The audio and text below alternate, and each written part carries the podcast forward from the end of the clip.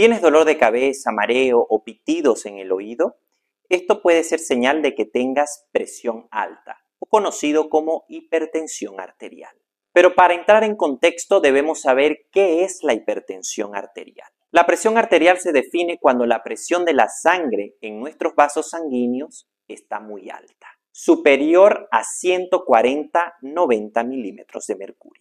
Esto de aquí es una condición clínica muy relevante, ya que afecta el 30% de la población mundial. Pero muchas personas que hacen parte de ese 30% no saben que tienen hipertensión arterial. Y te preguntarás, ¿pero por qué no saben? Porque la hipertensión arterial es asintomática. Eso quiere decir que las personas que tienen presión alta no presentan síntomas, o sea, no sienten nada. Y en muchos casos, cuando la enfermedad ya presenta síntomas, es porque la enfermedad está muy avanzada y ya existen complicaciones. Ejemplo, un ABC, enfermedad renal, etc. Pero yo sé que muchas personas dirán, pero cuando me duele la cabeza y me tomo la presión, está alta. Y puede ser verdad, porque es uno de los síntomas. Pero debemos recordar que nuestro cuerpo, cuando está sometido al dolor, la respuesta natural del cuerpo es elevar la presión. Ejemplo, cuando te da un cólico renal y te tomas la presión, tú vas a ver que tu presión está elevada. Como habíamos mencionado, lo habitual de la hipertensión arterial es ser asintomática, o sea que la persona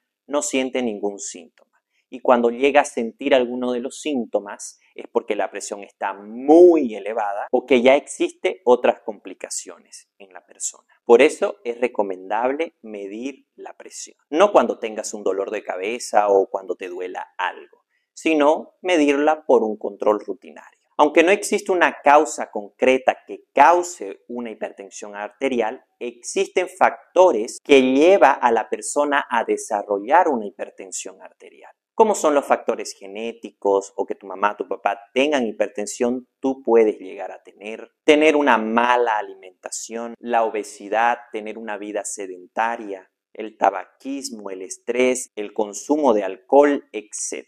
Como habíamos comentado, muchas personas no presentan síntomas, son asintomáticos. Pero hay personas cuando tienen una presión muy elevada, más de 140-90 milímetros de mercurio, sí pueden presentar algunos síntomas. Pueden presentar visión borrosa, mareo, dolor en el pecho, dolor de cabeza, náuseas, vómito e incluso hemorragia nasal. Ahora ya hemos hablado de la enfermedad.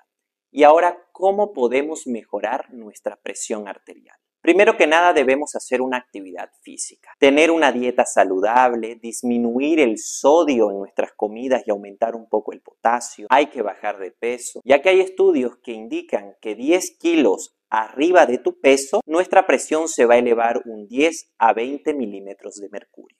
Y esto es algo normal que se dé. Tu corazón va a tener que bombear con mucha más fuerza sangre para que pueda llegar a todo tu cuerpo.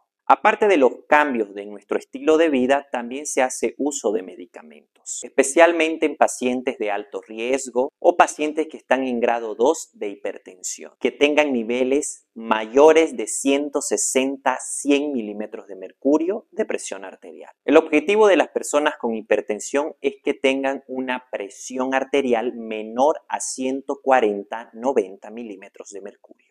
Cuando nosotros no controlamos nuestra presión puede causar complicaciones en nuestro cuerpo, como infarto de miocardio, insuficiencia cardíaca, ritmos cardíacos irregulares y también puede causar ruptura de las arterias, como también daño renal, entre otras. Si eres de las personas que tiene la presión alta o que tiene familiares con hipertensión, es importante que acudas a tu médico de confianza para que Él te pueda guiar, te pueda medir la presión y también te pueda indicar la manera correcta de tomarte la presión. Soy el doctor David Campos y espero que este video te haya servido.